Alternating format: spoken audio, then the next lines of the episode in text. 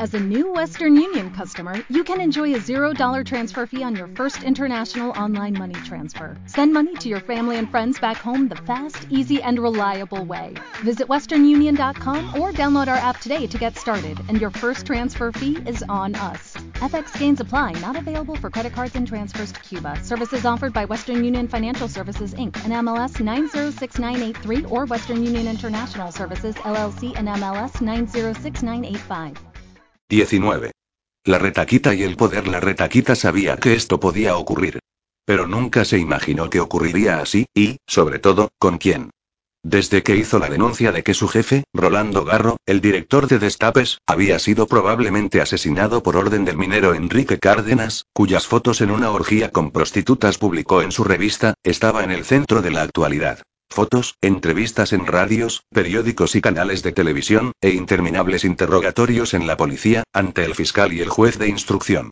Gracias a su audacia y esa gigantesca publicidad generada por su denuncia, se sentía por ahora a salvo.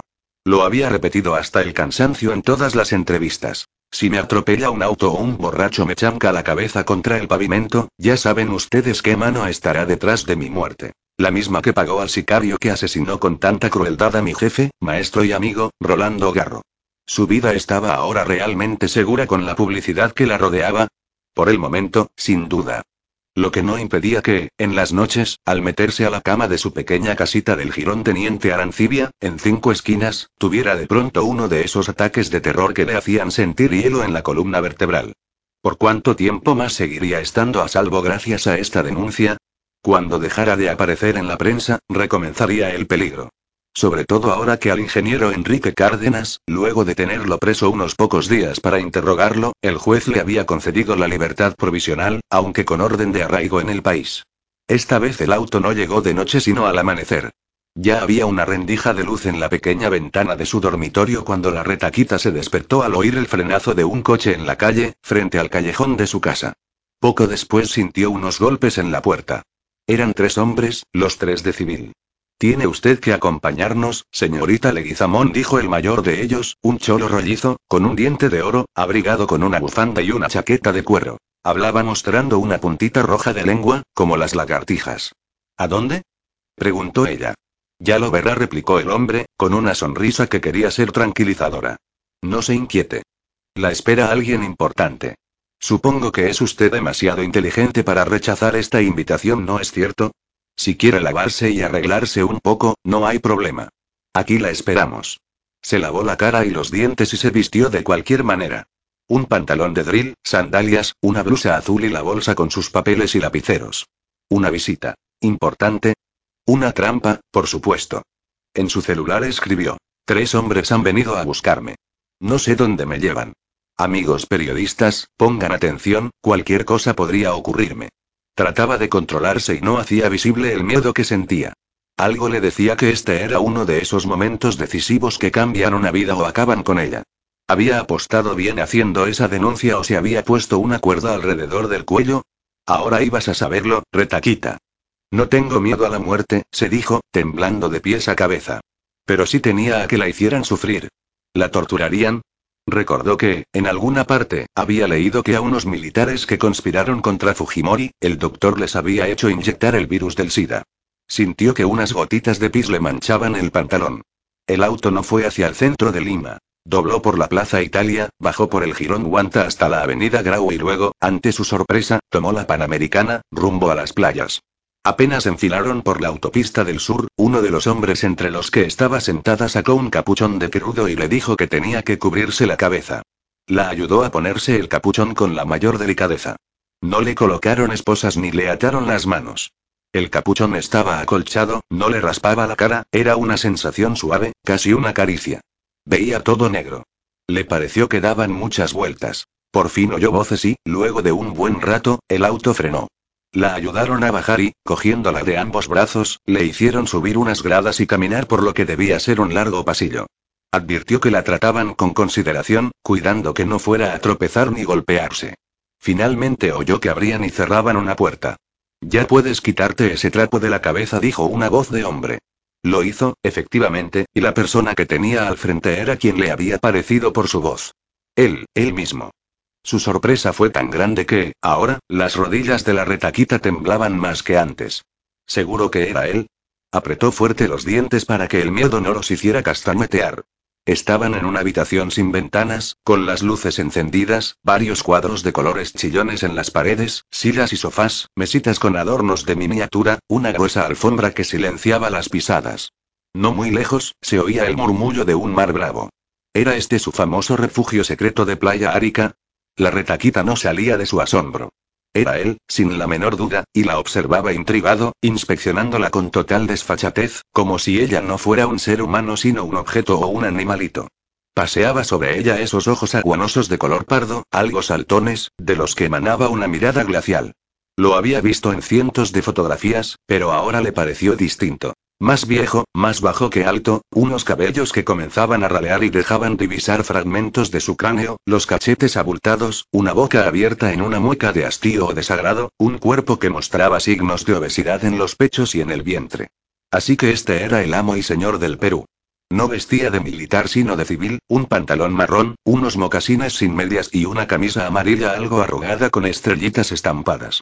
Tenía una taza de café en la mano que, de tanto en tanto, se llevaba a la boca y bebía un sorbo, sin detener la minuciosa inspección ocular a que la tenía sometida. Julieta Leguizamón murmuró de pronto, con una voz pastosa, como si estuviera saliendo de una gripe o entrando en ella. La famosa retaquita, de la que me hablaba tanto Garro. Siempre bien, por lo demás. Le señaló una mesa con tazas, fuentes, jugos y cafeteras. Un jugo de frutas, un café, unas tostadas con mermelada, añadió, con sequedad. Este es mi desayuno. Pero, si prefieres otra cosa, unos huevos pasados, por ejemplo, te los preparan ahora mismo. Eres mi invitada y estás en tu casa, retaquita. Ella no dijo nada. Se había tranquilizado algo y ahora esperaba, siempre asustada, que el famoso doctor le dijera por qué la había hecho traer aquí. Pero él seguía bebiendo su café y mordiendo unas tostadas con mermelada como si ella no estuviera ya allí. O sea que este era su famoso refugio, el búnker que se había construido en una de las playas del sur. Según los rumores, se celebraban aquí grandes orgías. ¿Qué sabía ella de él? No mucho más que el resto de los peruanos, por lo demás. Que había sido un cadete y un oficial oscuro del ejército, hasta el golpe militar del 3 de octubre del año 1968 del general Velasco Alvarado, cuando pasó a ser ayudante del general Mercado Jarrín, encargado de las relaciones exteriores en el gobierno de facto. En ese cargo estaba cuando el ejército descubrió que espiaba y pasaba secretos militares a la CIA. El régimen de Velasco, que presumía de socialista, había estrechado sus relaciones con la URSS, la que se convirtió en esos años en la primera abastecedora de armamentos para el Perú. El entonces capitán de artillería fue detenido, enjuiciado, condenado, expulsado del ejército y encerrado en una cárcel militar. Mientras cumplía condena, estudió derecho y se graduó de abogado. De esa época le venía el apodo de El Doctor. Al salir de la cárcel, con una amnistía, alcanzó cierta notoriedad como abogado de narcotraficantes, a los que sacaba de la prisión o conseguía que les rebajaran las penas, corrompiendo o intimidando a jueces y fiscales. Se decía que había sido el hombre en el Perú de Pablo Escobar, el rey de la droga en Colombia. Al parecer, llegó a conocer el submundo judicial como la palma de su mano y a aprovechar en beneficio propio y de sus clientes todo lo que había en los tribunales de desbarajuste y corrupción. Pero su verdadera fortuna, según la leyenda que circundaba su figura, había ocurrido en las elecciones de 1990 que ganó el ingeniero Alberto Fujimori. Entre la primera y la segunda vuelta de aquellas elecciones la Marina descubrió que Fujimori no era peruano sino japonés. Había llegado al Perú con su familia de inmigrantes y esta, para asegurar su futuro, como hacían muchas familias de asiáticos a fin de dar seguridad a sus descendientes, le había falsificado, o comprado, una partida de nacimiento, atribuyendo su natalicio al día de la fiesta nacional, el 28 de julio. Le habían urdido también un bautismo que en apariencia acreditaba su nacionalidad peruana. Cuando comenzó a correr en la prensa, entre las dos elecciones, que la Marina de Guerra haría pronto público su descubrimiento, Fujimori se aterrorizó. Ser japonés anulaba automáticamente su candidatura, la constitución era inequívoca a ese respecto. En ese momento surgió, al parecer, el contacto entre el doctor de Marras y el acorralado candidato. El doctor fue celero y genial. En pocos días, desaparecieron todos los indicios de la falsificación y los jefes de la Marina que la descubrieron fueron sobornados o intimidados para que callaran y destruyeran aquellas pruebas. Estas nunca salieron a la luz. La partida de bautismo fue arrancada misteriosamente del libro de registros de la parroquia y desapareció para siempre jamás. Desde entonces, el doctor había sido el brazo derecho de Fujimori, y, como jefe del servicio de inteligencia, el presunto autor de las peores fechorías, tráficos, robos y crímenes políticos que se venían cometiendo en el Perú desde hacía casi 10 años. Se decía que la fortuna que él y Fujimori tenían en el extranjero era vertiginosa. ¿Qué podía querer este demonio con una pobre periodista de la farándula, redactora en un periodiquito minoritario que, para colmo, acababa de perder trágicamente a su director? Jugó y café está muy bien, doctor, articuló la retaquita, casi sin voz. Ya no estaba asustada sino estupefacta. ¿Por qué la había traído aquí? ¿Por qué estaba ante el hombre más poderoso y más misterioso del Perú? ¿Por qué el jefe del servicio de inteligencia la trataba con tanta familiaridad y hablaba de Rolando Garro como si ambos hubieran sido de cama y mesa? Su jefe jamás le había mencionado siquiera que conociera a semejante personaje.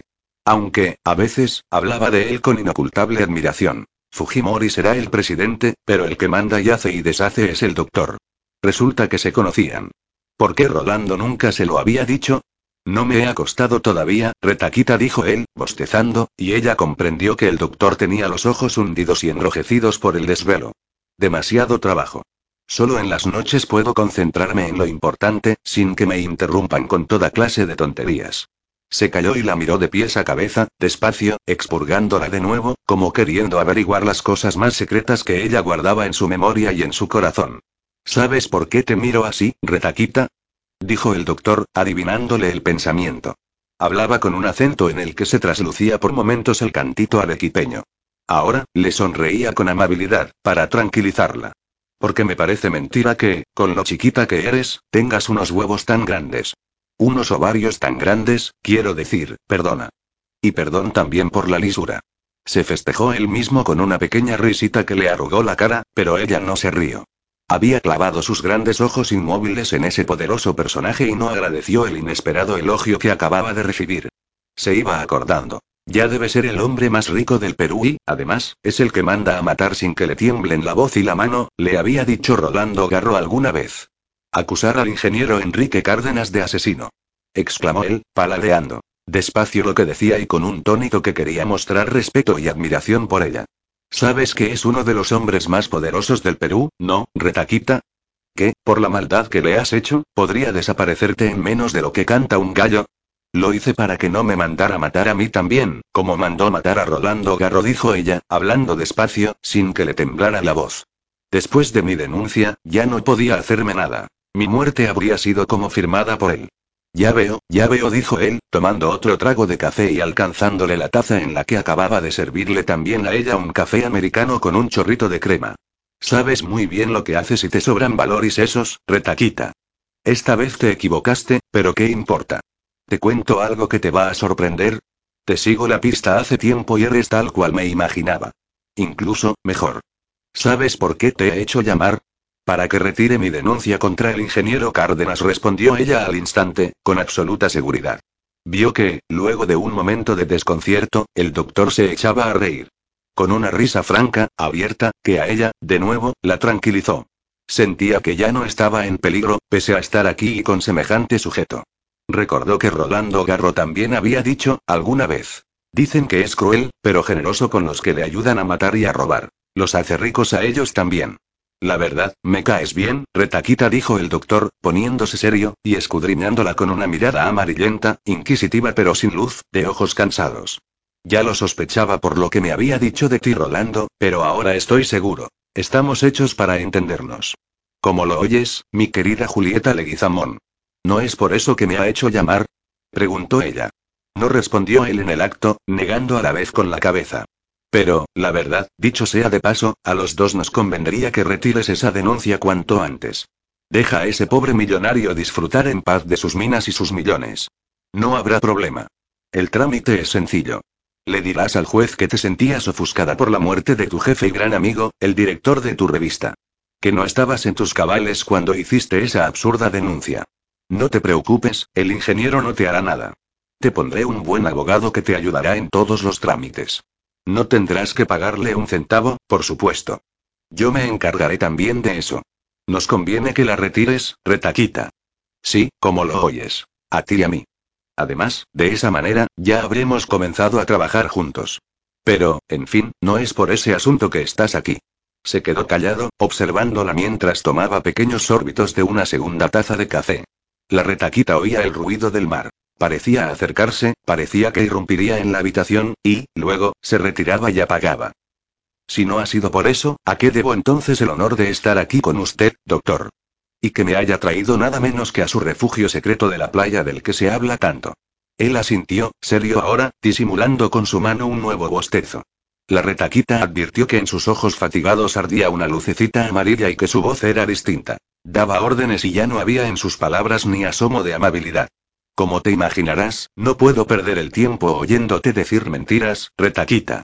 Así que, te ruego, háblame con franqueza total y ciñéndote a los hechos concretos. ¿Entendido? La retaquita asintió. Al ver que cambiaba la entonación del doctor, volvió a alarmarse.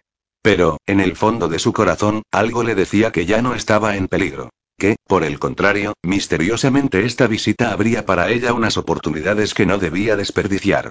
Su vida podía cambiar para mejor si aprovechaba la ocasión. La historia esa de las fotos que Garro publicó en Destapes, dijo el doctor. Las del ingeniero Cárdenas, Calato, refocilándose con prostitutas, en Chosica. Cuéntame esa vaina. Solo puedo contarle lo que sé, doctor, dijo ella, tomando tiempo. Con lujo de detalles y sin irte por las ramas, precisó él, muy serio. Te repito. Hechos concretos y nada de conjeturas. La retaquita supo de inmediato que no tenía alternativa. Y, entonces, con todo lujo de detalles le contó la estricta verdad. Desde que, hacía de esto un par de meses, un buen día Ceferino Argüello, el fotógrafo de Destapes, con aire de gran misterio se acercó a su escritorio en la redacción de la revista. Quería hablarle a solas. Era un asunto confidencial, ninguna persona más del semanario debía enterarse. Ella no imaginó nunca que el pobrecito de Ceferino Argüello, tan poquita cosa, tan respetuoso, tan tímido, tan sufrido que no solo el director sino cualquier redactor de la revista podía darse el lujo de ningunearlo, gritonearlo y reñirlo con cualquier pretexto, tuviera en sus manos algo tan explosivo. A eso de las 5 de la tarde, la retaquita y Ceferino fueron a tomar lonche a la delicia criolla, donde la señora Mendieta, en la esquina de la calle Ribarren, no lejos de la comisaría de Surquillo. Pidieron dos cafés con leche y dos sándwiches de chicharrón con cebolla y ají. La retaquita, divertida, vio que, antes de hablar, el fotógrafo se retorcía las manos, palidecía, abría y cerraba la boca, sin atreverse a decirle palabra. Si tienes tantas dudas, mejor no me cuentes nada, Ceferino le susurró. Nos tomamos el lonche, nos olvidamos del asunto, y tan amigos como siempre. Quiero que des una ojeada a estas fotos, retaquita balbuceó Ceferino, echando una mirada desconfiada a su alrededor. Le alcanzó un cartapacio sujeto con dos liguillas amarillas. Cuidado, nadie más las debe ver. ¿Eran las fotos que Garro publicó en Destapes? La interrumpió el doctor. La retaquita asintió. ¿Y cómo es que llegaron a manos del tal Ceferino? preguntó él. Estaba muy atento y su mirada parecía ahora perforarla. Él mismo las tomó, dijo la retaquita. Lo contrató el tipo que organizó esa orgía. Un extranjero, parece. El señor Kosub susurró Ceferino Argüello, tan despacito que Julieta tuvo que acercarse un poco más para poder oírlo. Estaba todavía con la cara ardiendo por la impresión que le habían causado esas fotos. Yo ya había hecho otros trabajitos medio escabrosos para él. Le gustaba que lo fotografiara encamado con mujeres. Y quería muchas fotos de esta encerrona, sin que ese tipo se diera cuenta. Un señorón, un tipo importante, de platita, me dijo. Me llevó a la casa de Chosica, a prepararlo todo. Es decir, los escondites desde donde tomar las fotos. Hasta vimos la mejor manera de colocar la luz. Me gasté no sé cuánto en rollos. Habíamos quedado en que me pagaría todo el material y 500 dólares por mi trabajo. Pero me hizo perro muerto. Vivía en el Hotel Sheraton. Y, de repente, desapareció. Se hizo humo, sí. Dejó el hotel y se esfumó. Nunca más se supo de él. Hasta ahora. ¿Cuánto tiempo había pasado desde entonces? preguntó el doctor. Dos años ya, retaquita dijo Ceferino. Dos años, figúrate. Yo ando muy fregado de plata. Pensé que el señor Kosub volvería, pero nunca más apareció. Tal vez se haya muerto, quién sabe qué le pasaría. Tengo mujer y tres hijos, Julieta. ¿Tú crees que se podría hacer algo con estas fotos? Para ganarme unos solcitos, quiero decir. Y, por lo menos, recuperar lo que invertí. Esto sí que es un asunto muy feo, Ceferino dijo la retaquita, inquieta, bajando la voz. ¿Tú no sabes quién es ese señor al que fotografiaste haciendo esas cochinadas? Lo sé muy bien, Retaquita dijo Ceferino, en un susurro casi inaudible. Por eso es que te lo pregunto. ¿Un tipo tan importante no podría acaso pagarme bien por tener estas fotos que lo dejan tan mal parado? ¿Quieres hacerle un chantaje a ese platudo? Se rió la retaquita, asombrada. ¿Tú, Ceferino? ¿Te atreverías, de veras? ¿Sabes a lo que te expones chantajeando a un tipo tan influyente con una cosa así? Yo me atrevería si tú me ayudas, retaquita balbuceó Ceferino. Yo no tengo mucho carácter, es verdad. Pero tú sí lo tienes, a ti te sobra. Entre los dos podríamos tal vez ganarnos unos solcitos, ¿no te gustaría? Muchas gracias, Ceferino, pero la respuesta es no, dijo la retaquita, de manera tajante. Yo soy periodista, no chantajista. Además, conozco mis límites. Sé con quién se puede una meter y con quién no. Tengo carácter, cierto, pero no soy masoquista ni suicida. Tenía una de las fotos de la orgía en la mano. La miraba con disgusto y, al mismo tiempo, con una extraña sensación. ¿Podía ser envidia eso que estaba sintiendo? Estaba segura de que nunca estaría con un hombre haciendo las cosas que hacía esa puta, que nunca participaría en un entrevero semejante donde se la tirarían varios y por todas partes. ¿Lo lamentaba? No. Le daba asco, ganas de vomitar. En todo caso, Ceferino, si quieres un consejo, lo mejor sería que le consultaras al jefe. Habla con él, cuéntale la historia del tal Kosut. Él sabe de estas cosas más que tú y que yo. Tal vez te ayude a ganarte esos solcitos que te hacen falta. Y, entonces, tú y Ceferino fueron a llevarle las fotos y a contarle la historia de Chosica a Rolando Garro, se adelantó el doctor, muy seguro de lo que afirmaba. Y a Garro se le ocurrió ir a chantajear al ingeniero Enrique Cárdenas, sin pedirme permiso ni prevenirme del asunto. ¿Sabes cuánto le pidió? La retaquita tragó saliva antes de responder. ¿Por qué tenía que pedirle Rolando Garro permiso al jefe del servicio de inteligencia para hacer lo que había hecho? ¿Trabajaba Rolando para este sujeto, entonces? ¿Era verdad eso que ella había creído siempre un mero rumor difundido por los enemigos de su jefe? ¿Que éste trabajaba para aquel, que formaba parte de sus perros de presa periodísticos?